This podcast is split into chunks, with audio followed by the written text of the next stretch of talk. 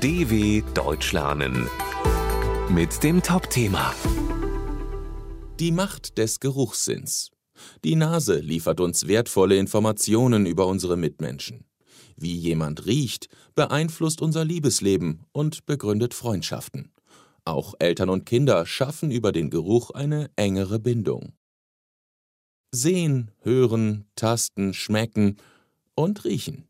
Neben den anderen Sinnen wird unser Geruchssinn gern vergessen. Dabei weist er uns nicht nur auf duftendes Essen oder einen stinkenden Mülleimer hin. Vielmehr erhalten wir über unsere Nase wichtige Informationen über andere Menschen, was unser Verhalten stark beeinflusst, auch wenn wir das oft nicht bemerken. Der Geruchssinn ist der älteste Sinn im menschlichen Wahrnehmungssystem, sagt Psychologin Laura Schäfer. Unsere Nase, erklärt die Geruchsforscherin, ist mit dem Gehirn an der Stelle verbunden, wo unsere Gefühle verarbeitet werden. Was wir riechen, hat also direkten Einfluss auf das, was wir fühlen.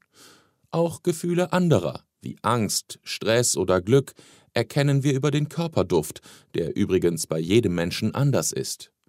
Die Macht des Geruchssinns ist so groß, dass er darüber entscheiden kann, mit wem wir eine Partnerschaft eingehen oder Freundschaften schließen.